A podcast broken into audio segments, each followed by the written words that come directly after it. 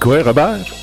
Bonjour, Alexis. Ah, il fait ça, c'est beau. Il fait beau. C'est enfin le printemps, hein? Ah, Même l'été, quasiment.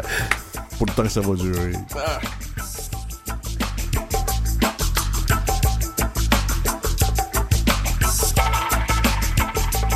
Aujourd'hui à l'émission, on reçoit Canen, une artiste, auteur, compositeur euh, et... C'est original, ce qu'on fait. Oui, oui, oui, on la reçoit en deuxième partie d'émission.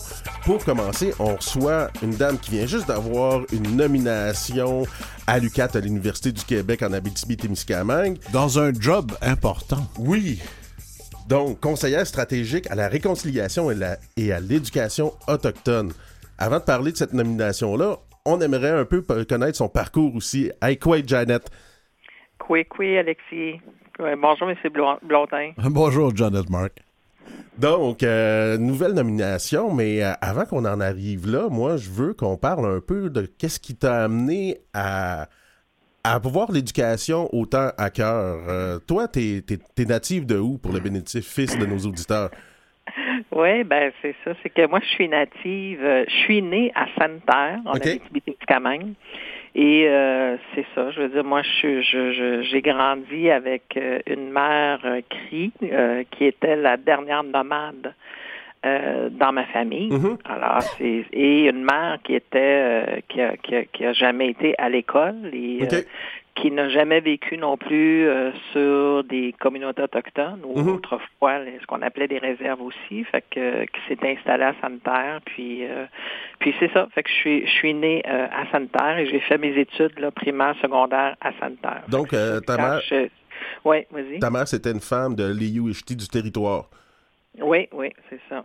C'est ça. Fait que moi j'ai appris euh, le cri en partant. Alors quand je suis arrivée à l'école euh, au primaire, euh, je ne parlais pas un mot français. Hum. C'est ça.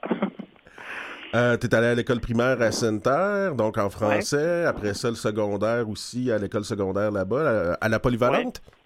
Oui, oui, à la polyvalente, c'est ça. Moi, je suis rentrée euh, suite à mon primaire, je suis rentrée euh, en secondaire 1 là, euh, dans une. C'était pas nécessairement la polyvalente au départ, mais il y avait une autre école et puis euh, euh, c'est assez particulier parce que je suis rentrée euh, automatiquement dans une classe, euh, je sais pas comment qu'on les appelait autrefois, mais euh, genre de, de, de cheminement particulier. OK.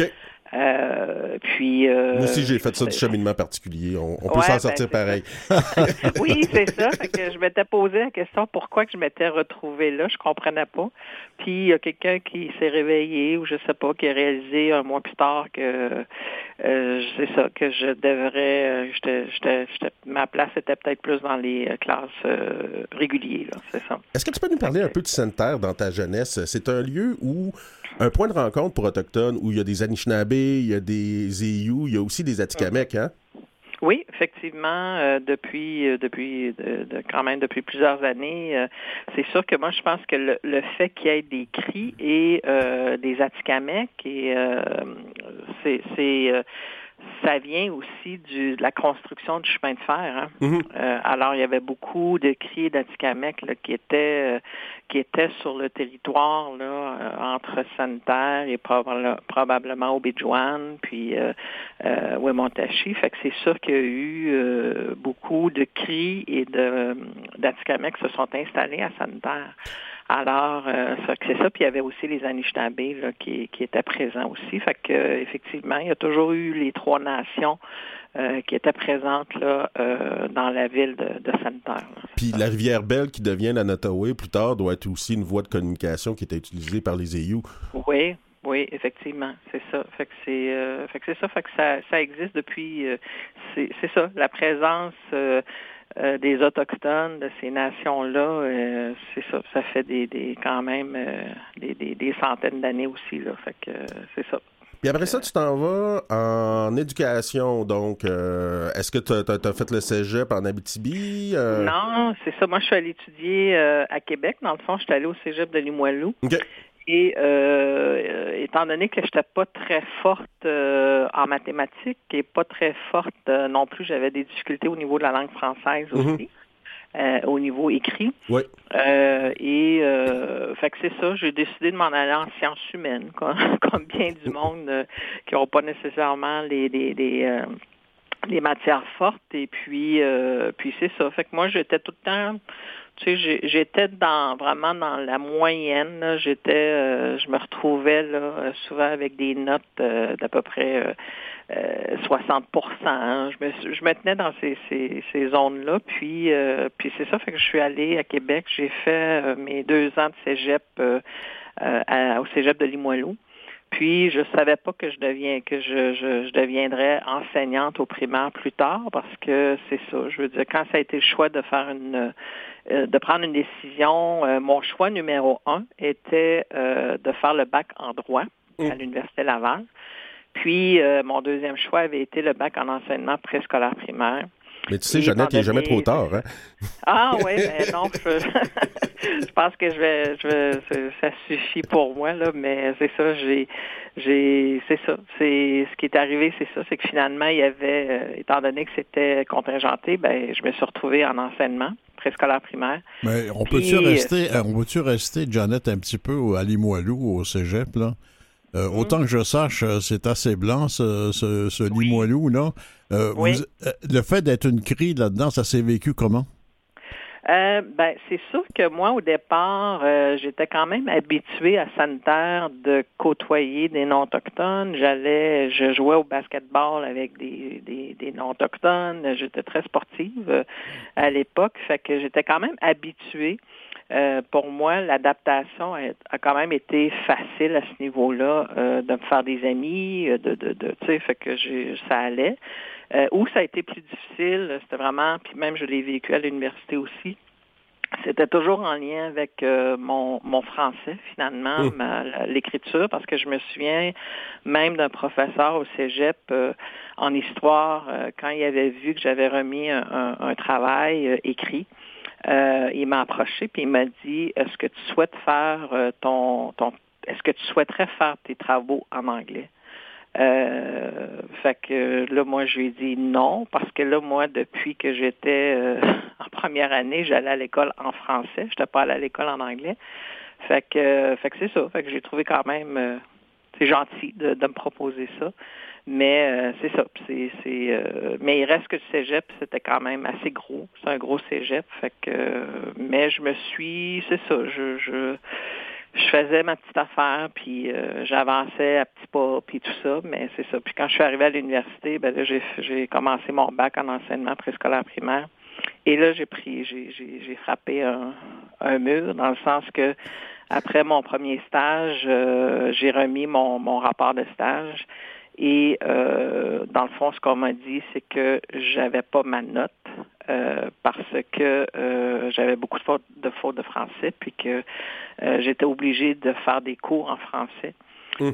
et c'est ce que j'ai fait. Puis finalement, on m'a redonné ma note. Il fallait que je refasse mon, mon travail. Mais en plus, je pense que ce qui m'a beaucoup aidé, c'est que j'avais une bonne amie. Je m'étais fait une amie de la Beauce qui, elle, était très bonne en français. Fait qu'elle revisait mes affaires, puis elle m'a beaucoup aidé. Fait que euh, c'est ça. Fait que j'ai fait la rencontre dans ma vie. J'ai rencontré des gens qui m'ont euh, qui m'ont beaucoup. Euh, ça a été quelque chose de positif. Puis c'est ça. C'est ce qui m'a aidé. Le français écrit, c'est souvent une, problématique.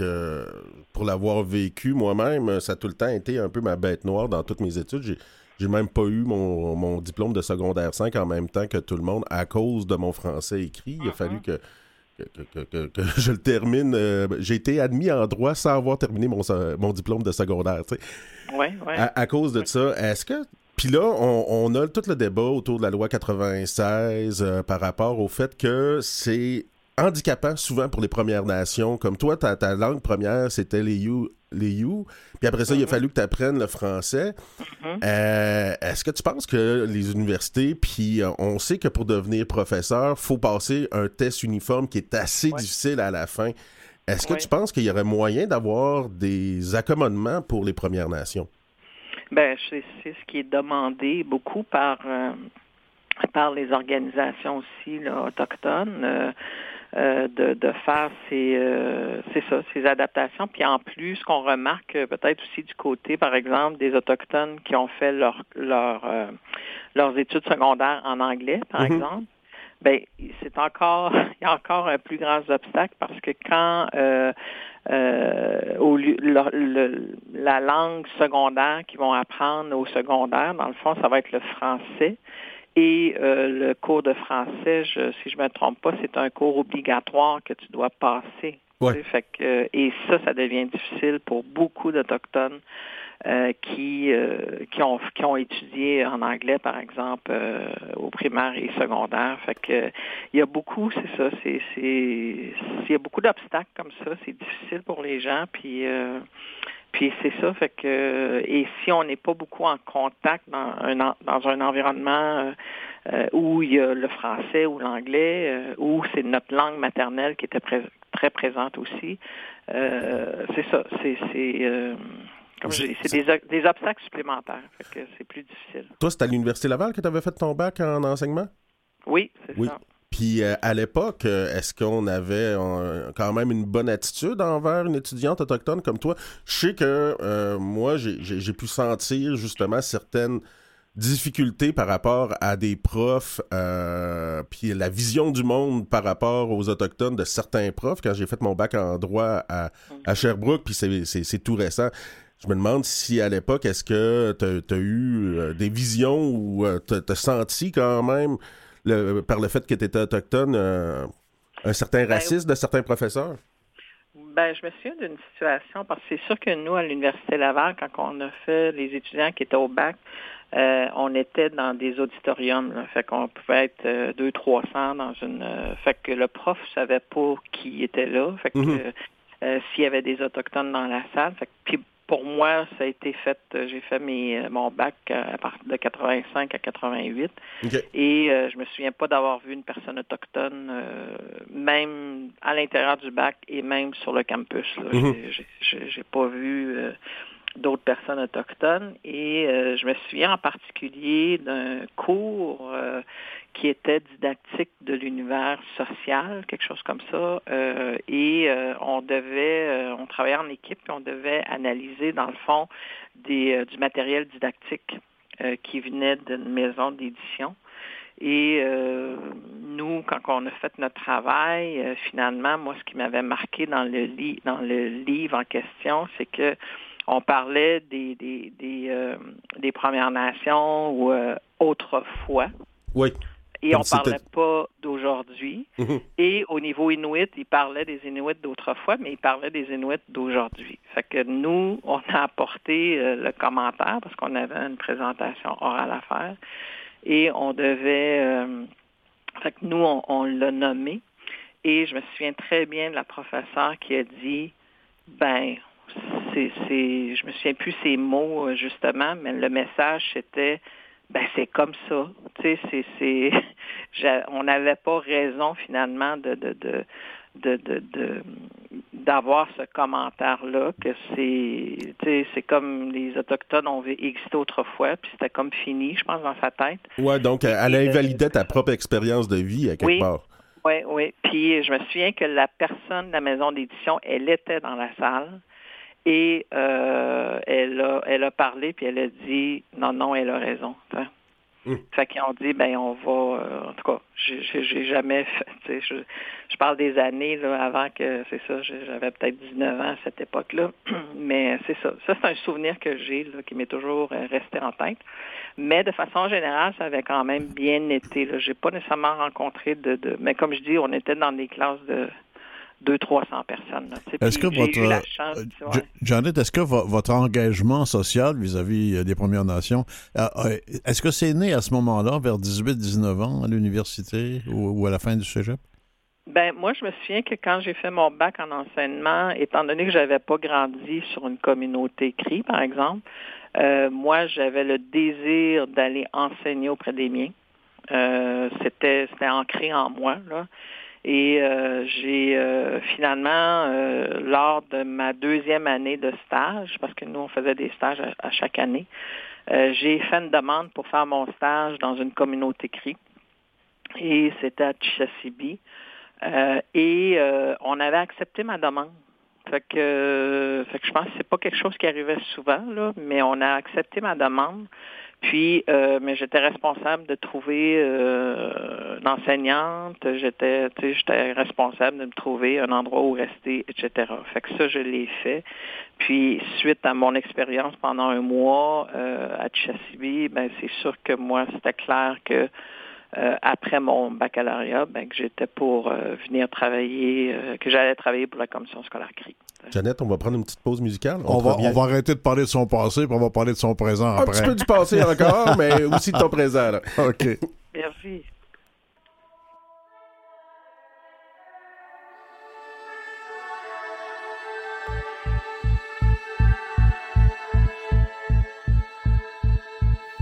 Mother creature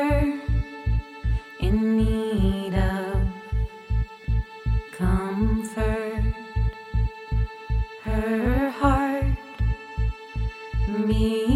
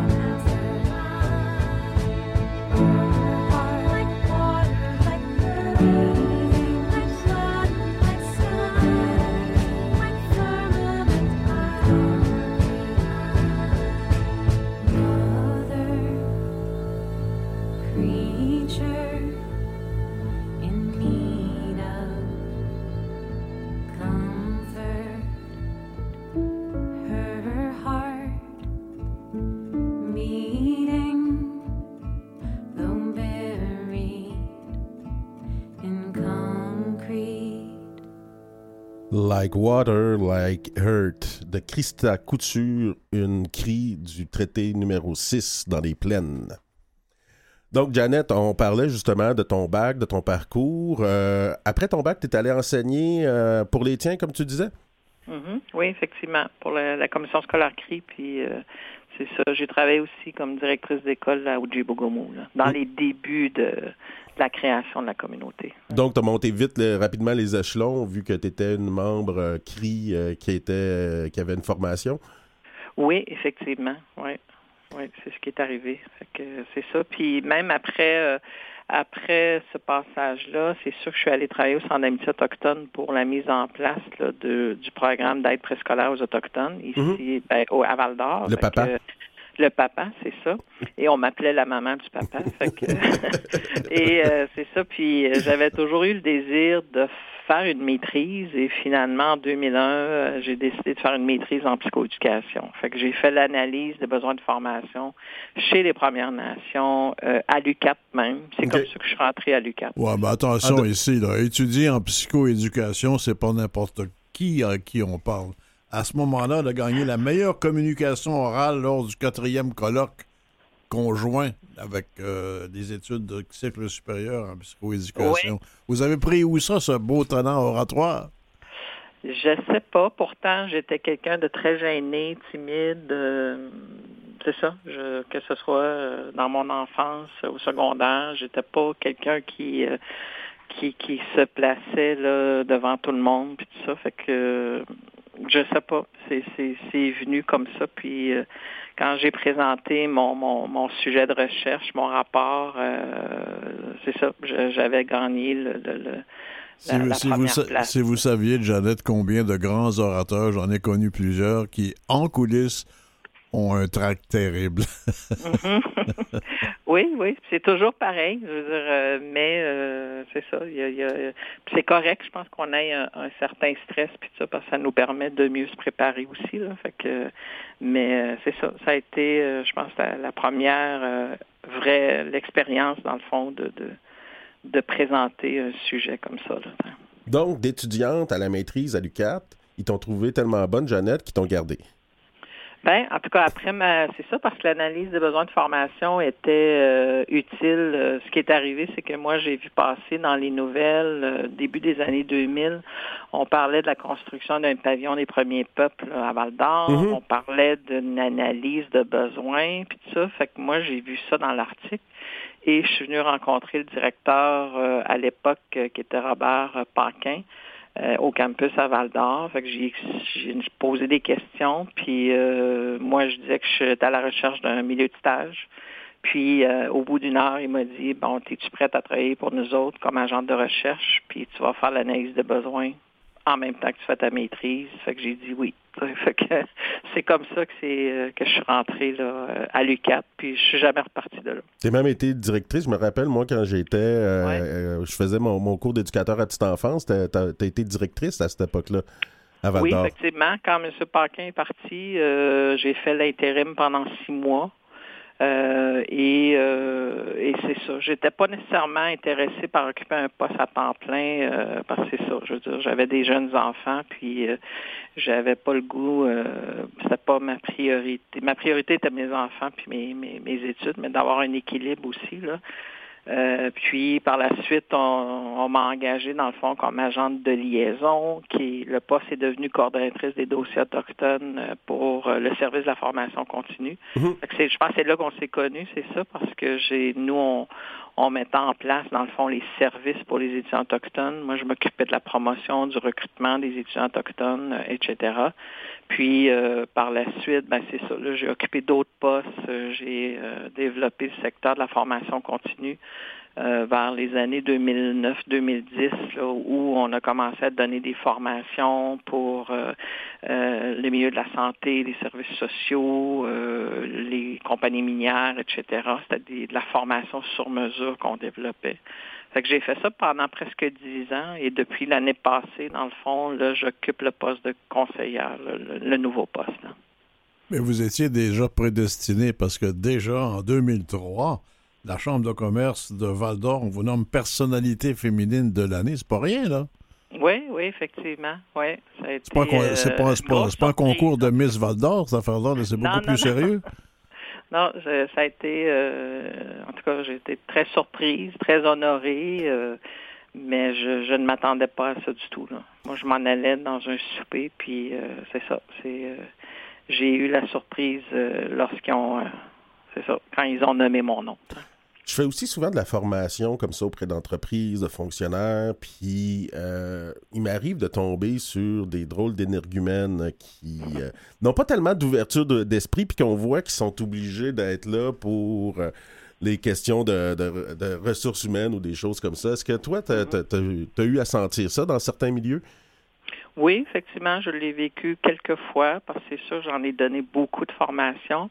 Euh, c'est certain que donner de la formation à des groupes ouverts, dans le sens que ce sont les gens qui décident de, de suivre la formation, c'est très différent des groupes que j'appelle. Mhm. Ça, c'est vraiment pas parce que, comme, comme tu dis, c'est euh, les ressources humaines qui ont décidé que, bon, il y aurait cette formation-là. Et je l'ai vu à quelques reprises, que ce soit dans le regard ou que ce soit dans les commentaires ou, euh, ou même dans les évaluations. Euh, j'étais en mesure de savoir que, telle personne a écrit telle chose, mais j'étais déjà en mesure de savoir qui, probablement qui était la personne qui avait qui avait émis des commentaires négatifs, mais c'est pour moi, euh, je pense, bon, pour moi, c'était, tu sais, moi, j'étais là comme pour éduquer, dans le fond. J'étais pas là pour confronter les gens, puis tout ça. J'avais plus une attitude de, c'est ça, comme enseignante, où on éduque, puis, euh, puis je me disais, ben, si la personne a été là pendant sept heures, c'est certain qu'il y a des choses que... Qu'elle a dû retenir au moins. Oui, oui, c'est ça.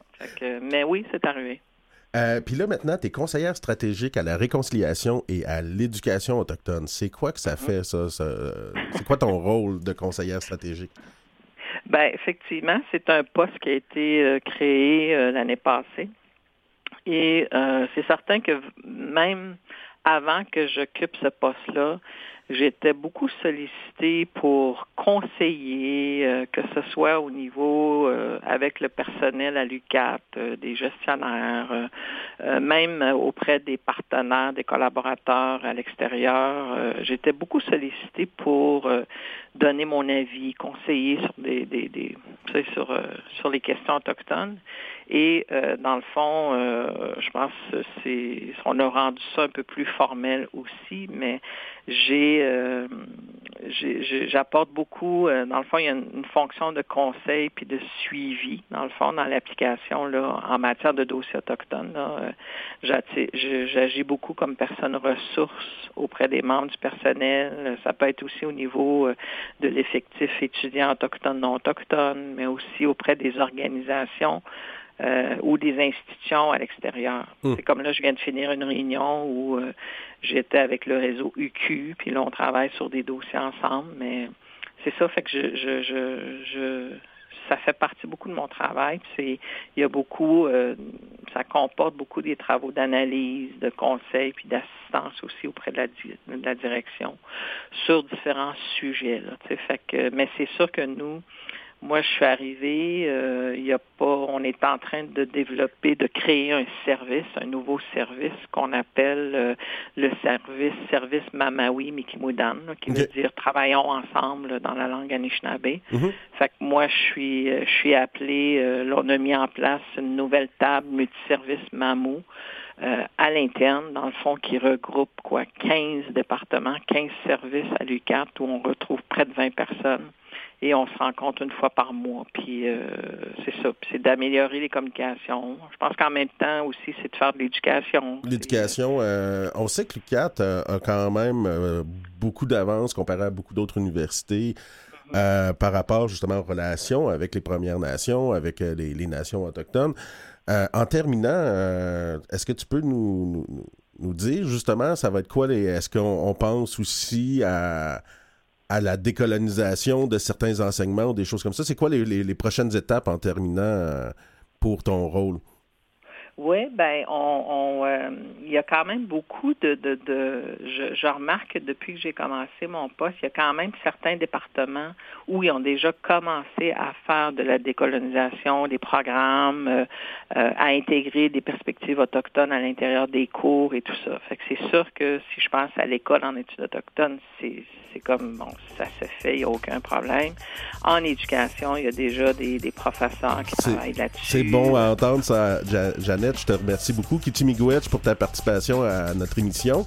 Bon succès dans tes fonctions. Ben, ça fait plaisir. Je suis comme non. Vous écoutez Kwai Bonjour. On reçoit une artiste qui est une, une auteure, compositrice et interprète. Et comme par hasard, elle vient aussi de la communauté de Wahat Macmaliotenam. Regardons ça, toi. Bonjour, comment ça va? Kwekanen. Quoi, salut. Euh, ben, je disais ça comme par hasard, c'est à cause qu'il y, a- y une forte tradition d'artistes euh, folk euh, qui viennent de votre communauté. Hein? Oui, oui, ben on est une euh, beaucoup, beaucoup de beaucoup de monde là. Je trouve, puis c'est comme, fait on a vraiment une- en ce moment dans la musique une petite communauté de musiciens, musiciennes de de, de ce coin-là, euh, beaucoup euh, des inos, fait que ça, ça fait toujours plaisir. C'est quoi, vous, euh, vous, vous naissez, euh, puis on vous met une guitare d'entre les mains? Pas tant, non. Ben moi, c'est plus vraiment dans. Moi, j'ai vraiment commencé en... quand j'étais poétesse.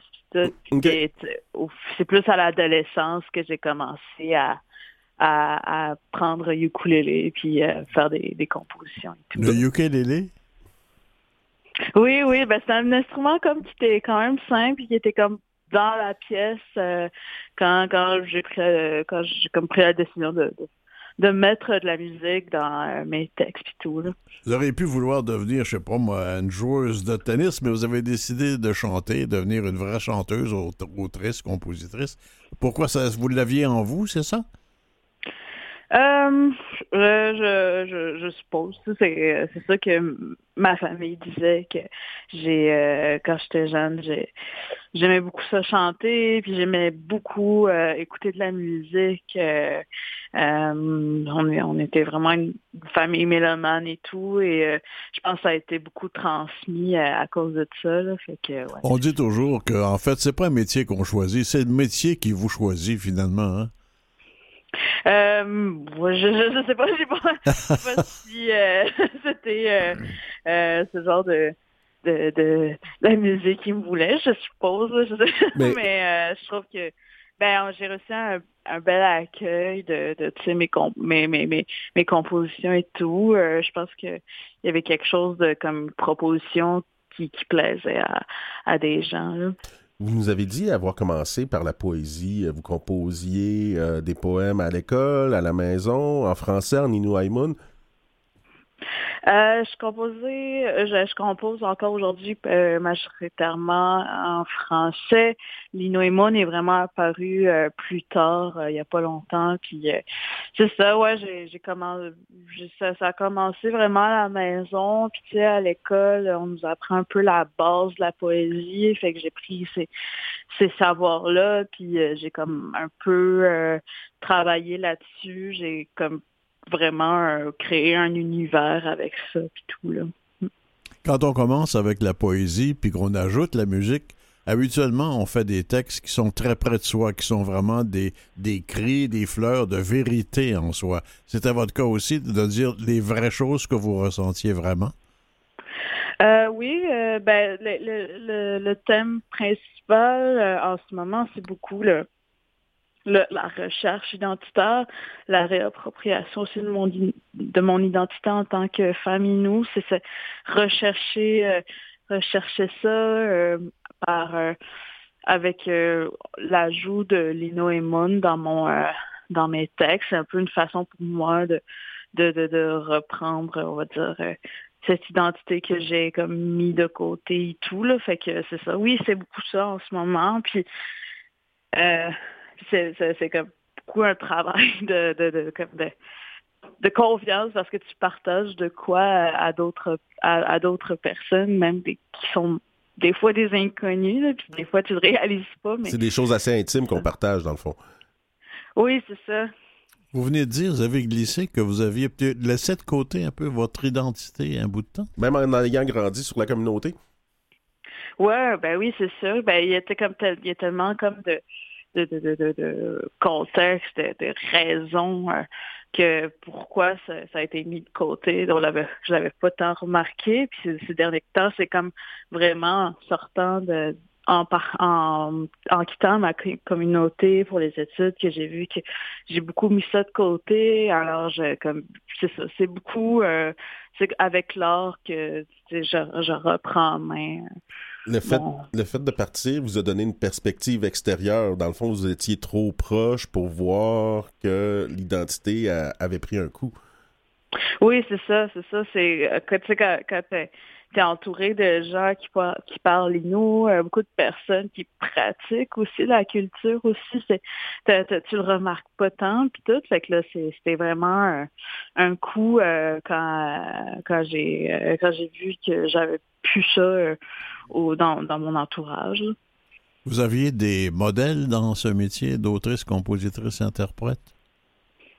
Oui, ben, tu sais, je suis beaucoup inspirée aussi par, euh, par euh, les, choix artistiques d'Elie Sapi de chanter, euh, de chanter en, faire des textes bilingues, donc en anglais et aussi une toute. Fait que c'était vraiment quelque chose que qui m'a vraiment inspiré que quand j'ai vu ça, j'étais comme quand j'ai entendu ses premières chansons euh, pour la première fois ces chansons, j'ai fait ah ben si elle capable si elle fait ça, ben je peux le faire aussi, je pense. Puis c'est un peu comme ça que c'est parti.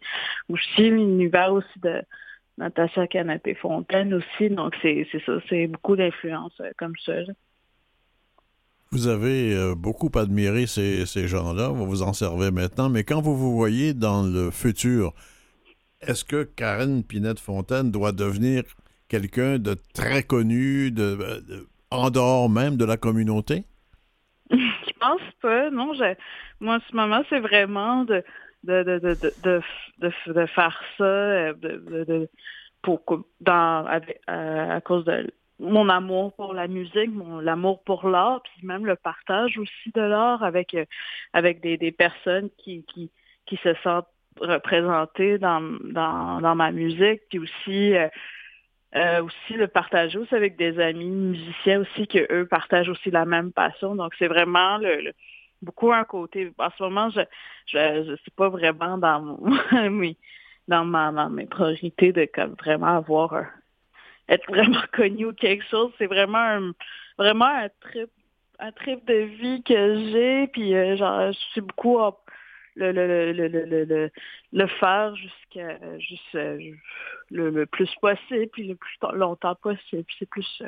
Cette, euh, cette idée du partage, c'est un peu qu'est-ce qu'il y a derrière la chanson, le single Sailor avec Matthew? Euh, oui, c'est ça. C'est beaucoup. C'est c'est- c'est- mal- malgré que c'est une chanson quand même dans le thème du deuil, quelque chose de vraiment personnel puis vraiment euh, triste. Ben, c'est c'est c'est c'est- là-dedans il y a quand même un message d'espoir puis tout. Puis je pense que c'est ça que moi puis Mathieu on voulait. euh, on voulait faire dans cette chanson-là, puis c'était fun parce que, tu sais, on l'a fait ensemble en studio, on l'a écrit ensemble, donc on a vraiment partagé notre point de vue, comment sur ce sur, sur ce thème-là qui est comme difficile et tout. Puis euh, je pense que ça ça rejoint aussi du monde qui qui, qui passe euh, qui passe euh, dans cette période-là que cette chanson-là fait du bien aux gens, là, je pense. Est-ce que vous êtes artiste euh, à temps plein? Euh, euh, plus ou moins, tu sais, en ce moment, je, suis- je suis aux études, euh, ben c'est ça, fait que fait que c'est comme je pense je pense que je, je pense non, pas vraiment Non, donc vous êtes aux études, euh, dans- vous êtes au cégep à l'université? à l'université. Dans quel domaine d'études vous êtes? Beaucoup dans le milieu culturel, ouais. Donc, euh, c'est un bac en littérature que vous faites ou... euh, Euh, Il va tout savoir. en- ouais, c'est ça. En plus, un truc en com, là. Ah, comme, OK, d'accord. Donc, est-ce que vous voyez justement des liens entre les études en, en communication que vous faites à, à l'extérieur de la communauté et est-ce que ça vous donne un peu des, des nouvelles façons, des nouvelles perspectives à, pour créer?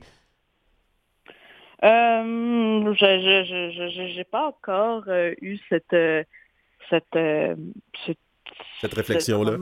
cette réflexion-là. OK, d'abord. Alors, alors, si vous n'avez pas eu encore, dites-nous, qu'est-ce que vous écoutez, vous, comme musique, pour vous faire plaisir? Euh, ben plein. euh, beaucoup, c'est beaucoup un petit peu éparpillé, mais tu sais, beaucoup la musique j'aime beaucoup ça. euh, euh, tout ce qui se passe en ce moment au Québec, euh, que, que ce soit autochtone, euh, je, je, je, je serais vraiment sur euh, beaucoup le, le, le, le, côté euh, texte des, des chansons puis tout là. euh, mais sinon, j'aime beaucoup aller à l'extérieur. Tout, je- je en ce moment, je suis, ces temps-ci, je, serais vraiment sur euh, Alanis Obomzawin, puis aussi Feist aussi, là, que, euh, que j'aime beaucoup, là, de, de femmes que, que j'en aime beaucoup. Là. Musicalement, là, strictement musicalement, quand vous avez la guitare entre les mains ou le clavier, qu'est-ce qui vous influence le plus? Euh, je, je, je, dans, musicalement, j'aurais faire un artiste, c'est ça? Oui, mais... ouais. Pourquoi pas? Euh, je sais pas, je pense que je suis je, je, je- moi je suis pas vraiment euh, j'ai pas j'ai pas eu vraiment un, enseignement euh, intense sur la musique, la composition, c'est un peu c'est encore un, un univers que j'apprends à connaître là. Je, pense que c'est vraiment euh, à l'oreille que je, que je fais ça pour le moment, là, de, de, de vraiment découvrir vraiment mon, mon univers musical. C'est, ça. ça- Pour qu'il soit le plus travail. authentique possible, dans le fond? Ouais, c'est ça. Euh, euh, vous avez fait beaucoup de festivals, beaucoup de... Est-ce que vous avez euh, été à Inu Nikamun, par exemple, ou d'autres festivals comme ça? Oui, oui, je suis allée dans euh, des, des, des, des- comme beaucoup l'été passé, beaucoup, ben, dont, euh, dont, euh, dont Inunikamu. Euh, Il y, a, il y a aussi, tu sais, euh, de l'autre côté euh, du fleuve, euh, le festival en chanson de Petite Vallée. Ah oui. oui, c'est ça. Ben, plein de, comme des, des festivals qui sont vraiment dans, dans ce coin-là. Tadoussac aussi, là. Ben, ça, c'est qu'avec, avec le projet Chanson rassembleuse Nikamu à Mhm. que c'est ça, c'est, des beaux, des, des, des, des, des, festivals que j'ai, j'ai beaucoup entendu parler, puis je suis contente d'y aller pour la première fois avec euh, mon projet, là. La scène, est-ce que c'est euh, quelque chose que vous appréciez, euh, que être devant un public comme ça? Ouais, j'aime vraiment ça. Je, je, genre, j'a- j'a- j'aime vraiment ça. Puis on, on fait, euh, on fait, je trouve qu'on fait une, une job vraiment fun. euh, surtout quand tu t'es bien accompagné. je- je suis souvent accompagnée de musiciens que que j'apprécie beaucoup. On est, je trouve qu'on est une belle équipe, une belle énergie puis tout. Là, fait que je pense que c'est, ça se voit aussi euh, sur scène pendant pendant le show. Là. On a déjà dit de votre spectacle là, que c'était un spectacle qui prenait son temps, qui se balance entre des chansons poignantes et des interventions drôles, décalées. Vous avez l'air d'être de bonne humeur sur scène, vous. Oui, ben, je pense à une place qui me fait du bien euh, et qui, qui est, une- on va dire, une bonne médecine pour moi. Là. Je, je trouve que on- je passe un bon moment euh, à, à, à, à, vraiment interpréter, interpréter mes chansons, les revisiter, puis tout. euh, Puis euh, je, je, je, je- un beau moment avec les musiciens, puis aussi euh, le public qui est vraiment, qui est vraiment euh, présent là, pendant le spectacle. là. Festival d'été s'en vient à Québec et vous serez là, hein? Le 9 juillet, le jour de ma fête. ah oui, ben, ben pas le fête euh, en avance. C'est pour ta fête qu'a fait ça? Ah ouais, il faudrait que je me déplace à Québec. Ben oui donc. ben écoute, on vous souhaite la meilleure des chances à Québec. Vous avez hâte d'y aller? Euh, oui, oui, j'ai hâte. Euh, ça va être, euh, ça va être euh, ben, un, un beau moment, je pense. Là. Ça, en je suis jamais sûre ce qui va se passer dans les spectacles euh, que je vais faire, mais ça, je sais toujours que ça va être toujours le fun. euh, puis c'est ça, j'attends à ce moment-là. là. Est-ce que vous avez d'autres dates de prévues cet été dans d'autres festivals ou d'autres euh, salles de spectacle? Euh, oui, j'ai quelques dates. J'ai juste pas mon agenda devant moi. là. Donc, comment on fait pour, Mais, euh, si nos auditeurs veulent vous voir, euh, on va sur votre site Internet? Est-ce que vous avez un site Internet, les réseaux sociaux? Euh, oui, j'ai comme je je je, je, je, euh, je, je mets souvent à jour euh, mes réseaux sociaux, Facebook, Instagram, ou sinon il y a le site web euh, nigamoen.com qui qui qui met beaucoup plein d'événements de mes spectacles, mais aussi des spectacles de Anacnid, de Laura Nicoué, puis tout, euh, d'Anne-Georges McKenzie, tout ça. Là. Donc, pour vous trouver, on tape Canen, K-A-E-N-E-N sur Google et on devrait vous trouver. Et pour avoir une idée de ce que ça sonne, la façon qu'elle chante, on va l'écouter maintenant. On écoute une de vos chansons, Chicken Mitten, pour, euh, pour la participation à l'émission. Merci. 我上周给把机器喂关 es pêche mon ami ma chichi we au chant choqué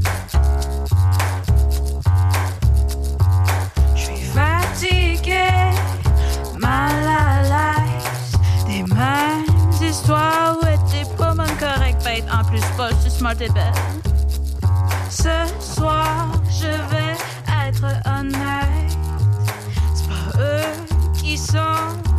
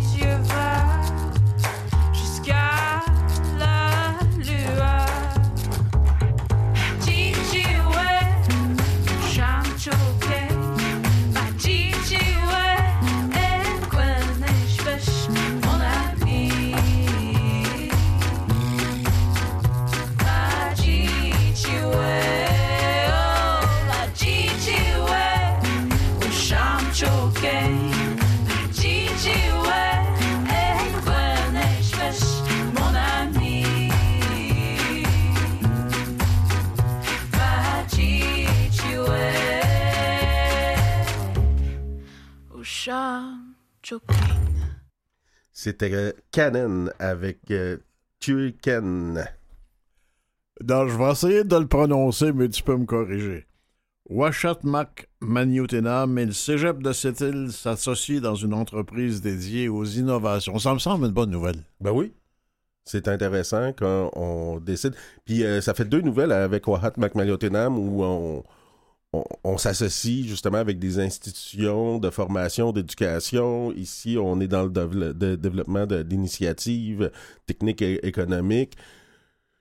C'est une façon pour euh, les communautés, justement, de, se voir dans le futur en, pouvant contrôler, garder, euh, justement, son, identité. Oui, mais si on veut sortir des ornières qui nous ont menés nulle part, il faut inventer de nouvelles choses. Ça prend des innovations, tout simplement. C'est ça.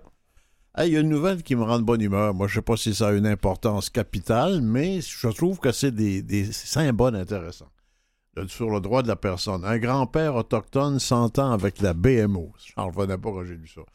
Artiste de profession. Maxwell Johnson a offert une œuvre qui sera exposée dans la succursale de la BMO de Vancouver, où il avait été menotté en compagnie de sa petite fille de 12 ans après avoir voulu ouvrir un compte bancaire dans l'établissement. Ben oui, hein, c'est ça. C'est cute, mais c'est mauditement important. Ben c'est mauditement important, mais il faut se rappeler c'est quoi l'origine de l'histoire. T'as un grand-papa qui va avec sa fille de 12 ans, puis qui ressort menotté. Sa fille, sa petite fille de 12 ans ressort monoté. Euh, ça fait un bout de ça. Là. Ça a pris du temps à la BMO pour euh, en arriver à une entente avec eux. Euh, parce que c'est ça, là, on, on, a, puis imaginez les policiers qui, décident, qui hein. décident de monoter un enfant de 12 ans. Euh, c'est du drôle de service à la clientèle pour du monde qui voulait venir ouvrir un compte dans cet établissement-là. Et il offre un tableau. Il offre un tableau, euh, j'imagine ça fait partie de l'entente qu'ils ont entre réconciliation. eux, réconciliation puis tout ça, euh, en espérant que la BMO et d'autres institutions financières prennent une leçon de ça. Ça allait mal euh, à Equanichit. Oui, on... Mais là, ça va mieux. Ça va mieux, mais il faut encore faire bouillir l'eau. On est tout le temps, tout le temps, tout le temps dans la même question de l'eau potable. Est-ce que c'est un droit, un privilège? Euh, manifestement, pour beaucoup de, de, communautés, de beaucoup de personnes autochtones, c'est un privilège, on dirait. Donc, on a l'eau euh, courante, mais avec un avis d'ébullition. Ça va peut-être se régler un jour. Hein. Pourtant, c'était supposé d'être une grande promesse forte de Justin Trudeau en 2015. Juste, mais il est bien occupé, Justin. Il est bien occupé. Ouais. Les Premières Nations du Québec veulent être exemptées du projet de loi 96. Ça fait longtemps que je dois te parler du projet 96 au niveau de la langue. Ben oui, on en a parlé avec Jeannette un peu plus tôt. Euh, c'est encore là, une série d'obstacles qui se placent devant les Autochtones quand on veut se sortir euh, de, la pauvreté. Ça passe souvent par l'éducation pas seulement, mais c'est un des moyens les, très efficaces pour pouvoir se sortir de, d'une dépendance euh, qu'on pourrait avoir envers la sécurité, de l'aide de dernier recours ou des choses comme ça. Donc, on, se retrouve à, avoir, au bout de la ligne, encore une mise d'obstacle. C'est une belle et bonne chose de vouloir protéger euh, la langue française. je pense qu'on va être d'accord là-dessus. Mais pour les Premières Nations, la langue française leur a été imposée, est aussi une langue coloniale.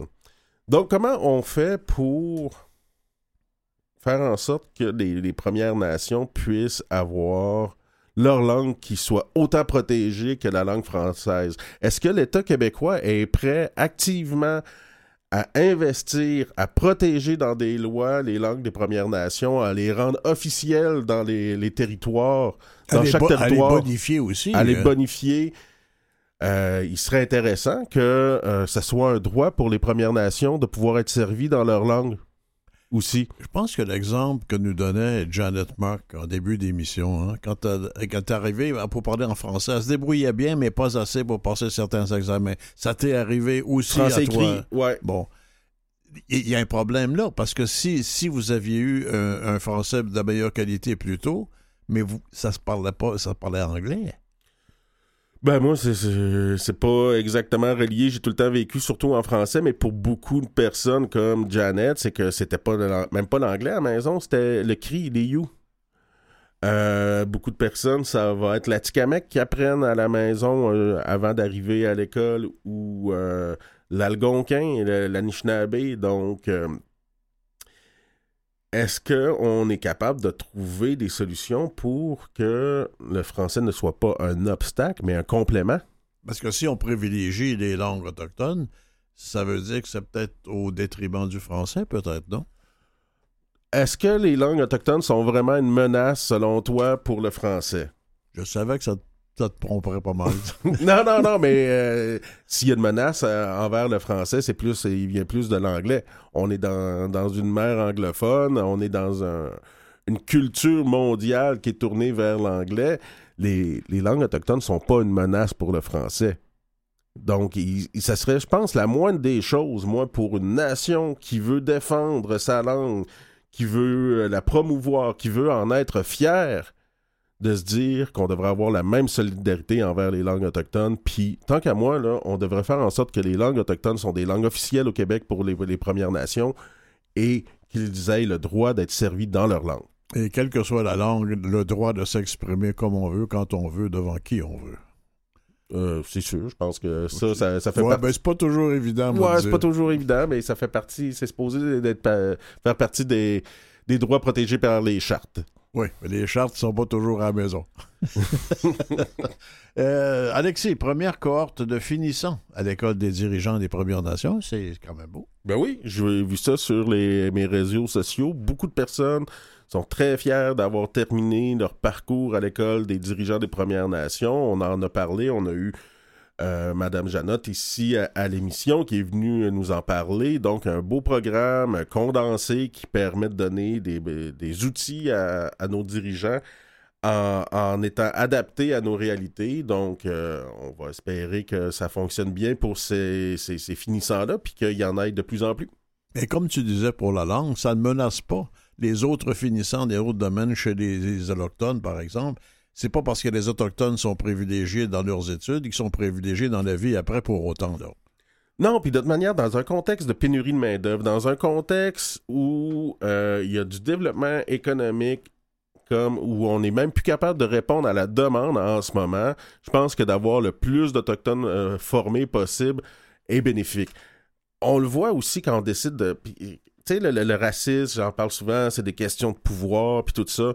Quand on décide de partager du pouvoir, qu'il soit du pouvoir de l'éducation, du pouvoir économique, du pouvoir politique, ben, on en a partagé un peu avec les CRI, puis il y a des affaires qui se font. Euh, les CRI participent même maintenant à la vie économique à Montréal, en développement en développement un grand building, à, un, édifice à condo. en immobilier, on n'aurait jamais pensé ça à Montréal. Mais on n'aurait pas pensé ça a 20 ans, mais aujourd'hui, ça se fait. Puis si tout le monde pourrait avoir accès à ces pouvoirs-là économiques, euh, éducationnels, politiques, ben je pense que tout le monde en, sortirait gagnant partout au Québec. Ça continue, hein? Les Atikamek, euh, Alexandre, Alexandre, Alexis, bon, le, grand Alexandre, hein? les grands conquérants et tout ça. Alors donc, les Atikamek ne comptent plus être des spectateurs dans l'exploitation forestière. Ça un bout de temps qu'ils s'expriment là-dessus, mais ça débouche pas rapidement. Ben, comme je venais juste de le dire, tout est une question de pouvoir. Le gouvernement du Québec ne veut pas partager son pouvoir sur la gestion forestière. Il se retrouve avec quoi? Des problèmes en ce moment, des communautés où on rase les forêts, où on enlève euh, la façon de vivre. Euh, de, beaucoup de, personnes. On vient couper des érablières traditionnelles, donc euh, il est normal que les Atikamekw en, en aient plein de casse. On connaît les alertes en Amber quand un enfant disparaît, quand un enlèvement. Ben, les Autochtones de la Saskatchewan souhaitent un système national d'alerte autochtone. Euh, des groupes de défense pour les Premières Nations demandent l'implantation d'un système national d'alerte pour Autochtones notamment à la suite de la disparition en avril dernier de trois enfants. Euh, oui. Puis est-ce qu'on pourrait élargir ce système d'alerte-là pour les femmes autochtones pour qu'on puisse enfin avoir un peu de crédibilité? On recevait Émilie Monet, qui venait nous raconter comment beaucoup de femmes euh, autochtones disparaissaient par le port de Thunder Bay. Pour euh, du trafic d'humains ou des choses comme ça. Donc, c'est encore une réalité qui est très présente pour euh, nos sœurs. Euh, il serait pertinent, selon moi, que non seulement cette alerte-là devrait être destinée aux enfants, mais à, toute personne autochtone qui pourrait en avoir besoin. Une dernière nouvelle, Alexis. Les Autochtones veulent faire renaître une communauté dispersée il y a plus de 50 ans au lac euh, Miminiska, où, on les a dispersés carrément. Ils veulent revenir et refaire le village. Euh, oui, ben, c'est des processus qui existent. Euh, si on se souvient des Wallastokuk, les Malicites du Québec, on, avait cru qu'ils étaient disparus. On a reformé la bande et on leur a donné un petit bout de terrain dans le bout de Wentworth et Kakuna. Donc aujourd'hui, c'est une bande qui est bien vivante. On revient la semaine prochaine, la même équipe, Alexis Wawananoat, Robert Blondin, ici avec tout le monde. Adioni.